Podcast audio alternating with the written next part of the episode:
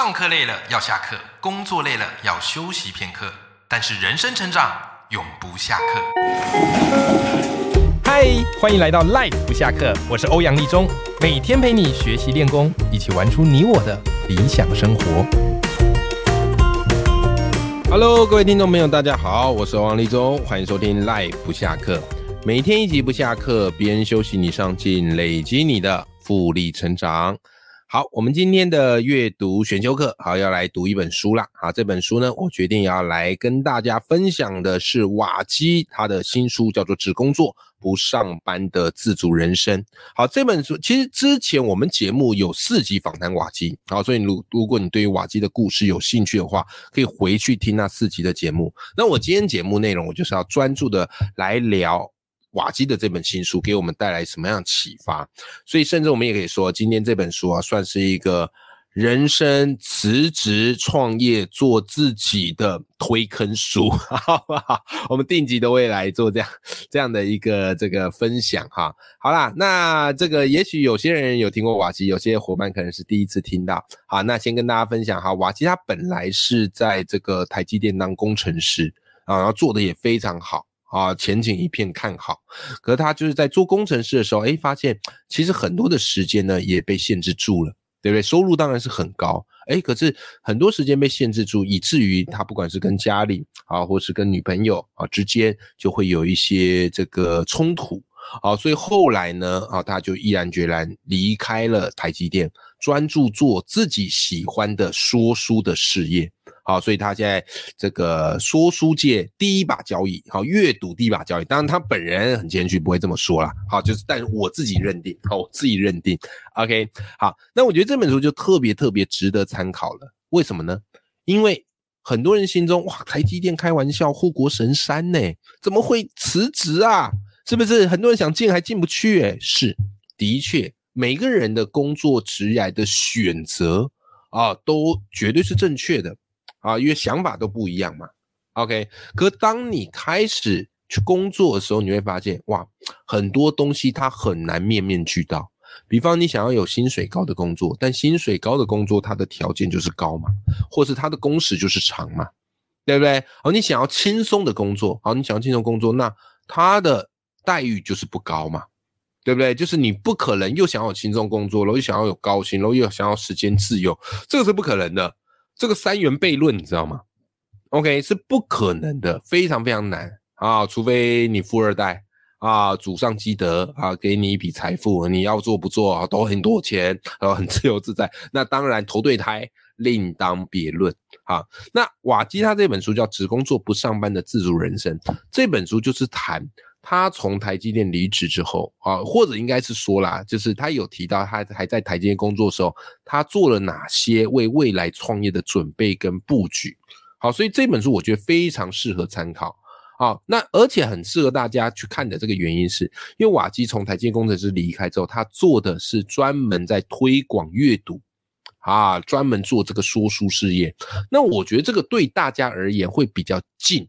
啊，如果你说他离职创业，哇，创又创了一个什么电子公司啊，又创了一个科技公司，哇，变成科技新贵，我觉得这个就比较难参考，因为我们一般人做不到，对不对？啊，那他去做了这个说书，做了这个自媒体，这个我们一般人是比较有机会，也可以从中学习获益的。好，那这本书到底教了我们什么？来，我跟大家分享这本书给我的几个很重要的概念。好，给了我几个很重要概念，比方啊，这本书他谈到说，你在为未来设想的时候，你必须要去制定目标。OK，你不能说走一步算一步，因为当你只是走一步算一步的时候，你很容易得过且过，你很容易屈就于现在的生活，对不对？好，所以比尔盖茨曾经讲过一句话嘛，他说，大部分人高估了他们一年能做的事，却也低估了他们十年内能做到的事。好，所以瓦基在这本书呢，给了一个方法，叫做十年愿景法，把你的人生往十年去推，往十年后去想，就是你觉得，来，你十年之后，你那一天的生活，十年后你那一天生活，描述一下，你会做什么事，你会吃什么，你会遇到谁？再来，你想一下，十年之后，你觉得你会住在哪里？你觉得你会在什么样的房子里？甚至你可以想一下，你会开什么样的车子？然后再来，十年之后，你觉得你的职业是什么？你在做什么？你感兴趣的事情呢？好，再来，十年之后，哇，好像那个在唱陈奕迅的歌，有吗？OK，啊，这个十年之后，你觉得你对什么事情还保有热情和感动？我觉得这是一个很重要的问题。哦，十年常常是人生阶段的一大转变。回想我自己，我也很难想象啊，就是我没想到我今天已经辞职，没有直接放弃铁饭碗，好，直接放弃高中教师生活，变成自由作家、自由讲师、自由的主持人，对不对？而我在学校教书的时间刚好就是十年，所以人啊，进入十年之后会做一个很重要的人生决定。好，如果你把握住，哎，你的人生可能会有新的可能。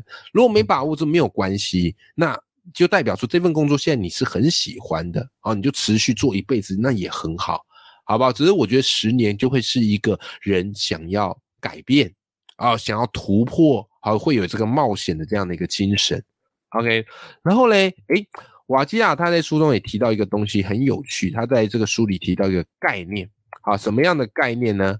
他说啊，这个概念叫做角色楷模盘点法啊，角色楷模就是有时候你要去想，就是你向往的人啊，或是你喜欢的人，你向往的那些很厉害的人，诶，他们是怎么经营自己的，以及他们背后的思考方式是怎么做的？各位，你猜猜看，瓦基奥，他最佩服，而且把他拿来作为角色楷模来效仿的人是谁？这个人啊，叫做詹姆斯·克利尔。好，詹姆斯·克利尔这个人呢，啊，他很酷啊。我跟你讲，你一听到詹姆斯·克利尔，你这时候可能会想到一本书，因为这本书太红了，叫做《原子习惯》。对，詹姆斯·克利尔就是《原子习惯》的作者。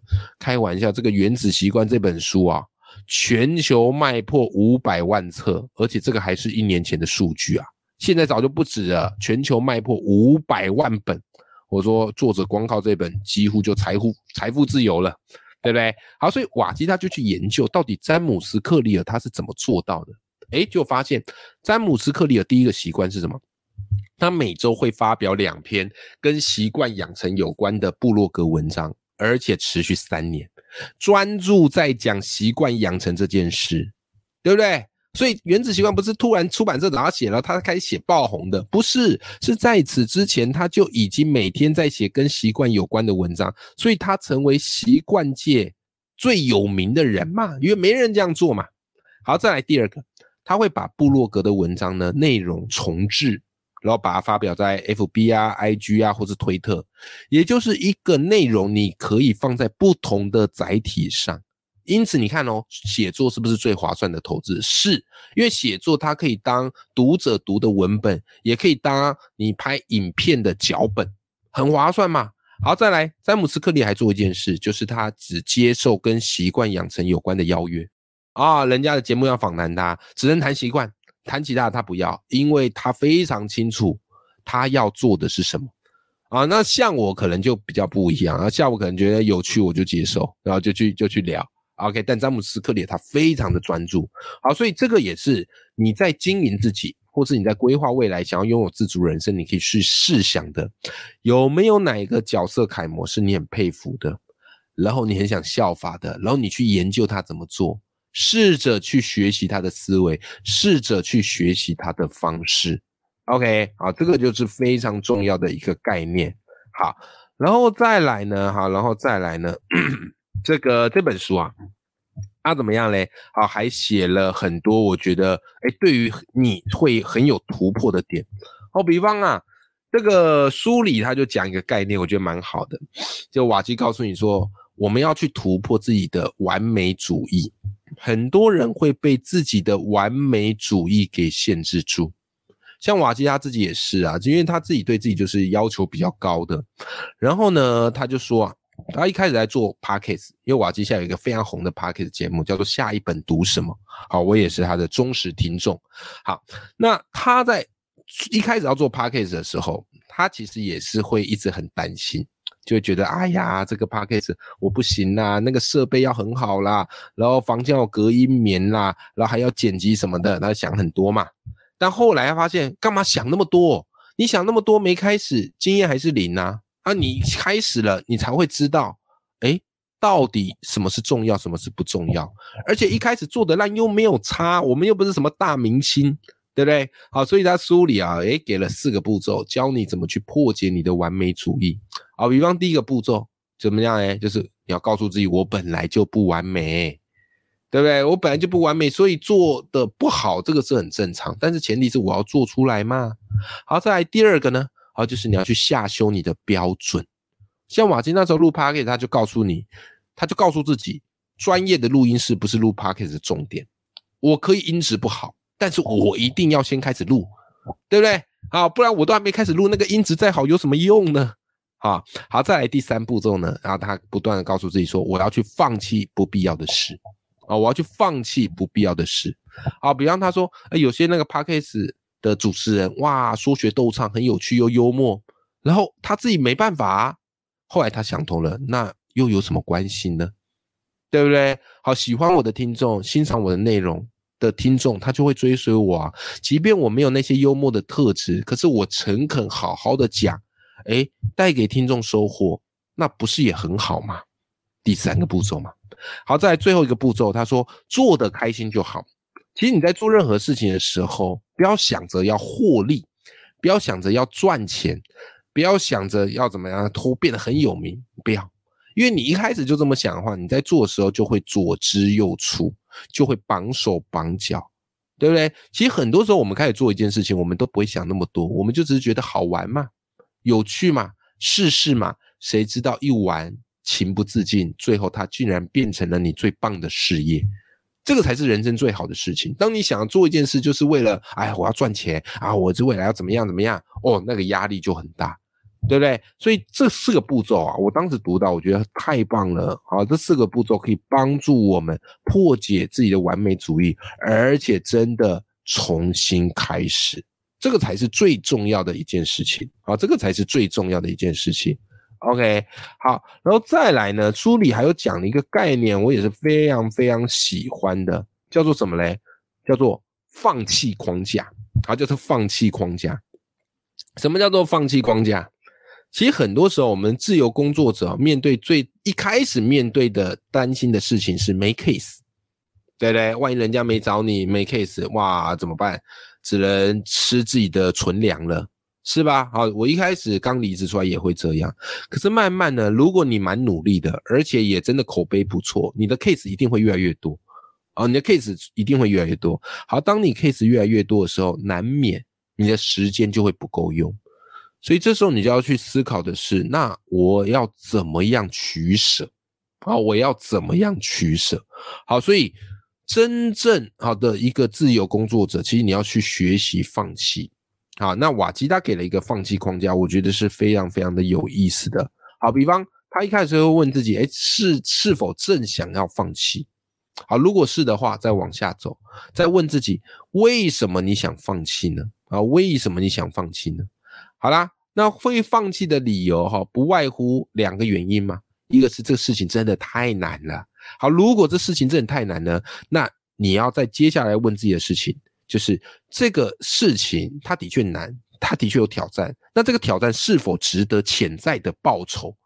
这个潜在报酬，它可能是指未来的机会啊，啊，或是那个当下的收入啊，对不对？如果你觉得它有潜在的报酬，你就做；如果你觉得它没有潜在报酬，啊，而且还很难，很花你时间，拒绝，好，就直接拒绝。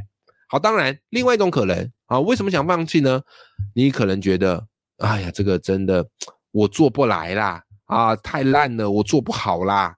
好，这时候你就要问自己，你觉得你自己可以把它弄得更好吗？你相信自己可以把它弄得更好吗？好，如果你相信了，啊，应该说，如果你不相信，那你就放弃吧。但如果你相信，那这时候你可以再多问自己一个问题，就是为了把这件事情弄得更好，你付出的这些努力跟时间，你觉得值得吗？你这时候仔细想想，哎，对耶。我如果付出了这些努力，然后把它弄更好，可是它的效益或什么的却没有，那我干嘛做？放弃。如果你觉得值得，那就做。我觉得这个放弃框架对于不要说自由工作者，我觉得对于任何的上班族，或是对于任何人来说，生活的大大小小决策，职场大大小小的抉择，都绝对是有帮助的。就是一步一步直探自己的内心，好不好？哈，好，所以放弃呢，其实也是怎么样嘞？自主人生很重要一件事。如果你每一件事情都不放弃，都坚持去做，什么 case 都接，到最后你会发现，你离职。哦，是想要过自主的人生，是想要过的想工作就工作，啊，想出去玩就工出去玩啊的人生。可到头来却变得，哎，整天都只在工作，完全没有时间做自己想做的事，那也是很可惜的一件事，好吧？哈，好啦，今天这本书呢，跟你分享的是瓦基他的新书，叫做《只工作不上班的自主人生》。那我觉得这本书呢，作为一个在职场工作的伙伴。啊，或者是你有心想要朝着自主人生啊，想要自行创业的伙伴来说，都是非常非常的有帮助的。因为我觉得瓦基的思维方式啊，应该可能有这个工程师的背景，好，所以是非常的缜密、很系统化，好，不会说打高空，好，所以你只要照他步骤，一步一步做，一步一步思考，我觉得会理出一些很清楚的头绪。好的，如果这一本书你喜欢的话，我把这本书的书讯放在节目的资讯栏，好，你再去找来看喽。好，今天非常谢谢大家收听，永远要记住眼里有光，心中有火的自己。我们下集节目见啦，拜拜。